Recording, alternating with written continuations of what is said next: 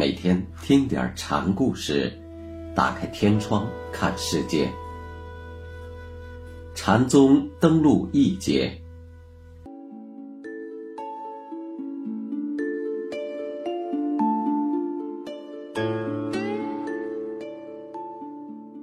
今天给大家讲百丈怀海禅师一个很著名的故事，题目叫《野狐禅》。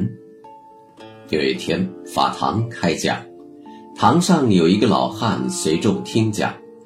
百丈讲完了，大家都散去了，这位老人还是不走。百丈就问老人：“你是什么人？”老人回答：“我不是人。佛祖之前的迦摄佛尊在世的时候，我就曾住在这山上。曾有学人问。”大修行的人，还有因果轮回吗？我答：不落因果。一句话说错了，五百年堕入野狐狸身，不得投生人类。请和尚带一转语，让我脱胎成人吧。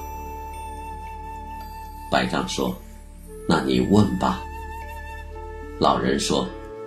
大修行的人，还落入因果轮回吗？不昧因果。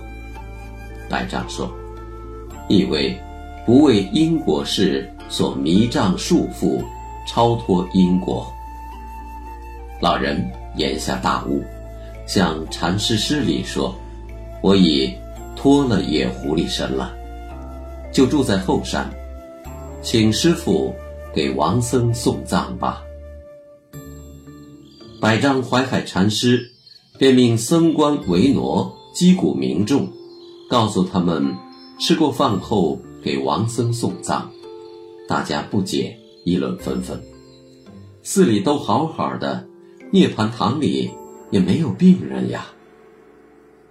吃过饭，禅师领着众人来到后山的山岩下，在草丛里用杖挑出了一只死狐狸。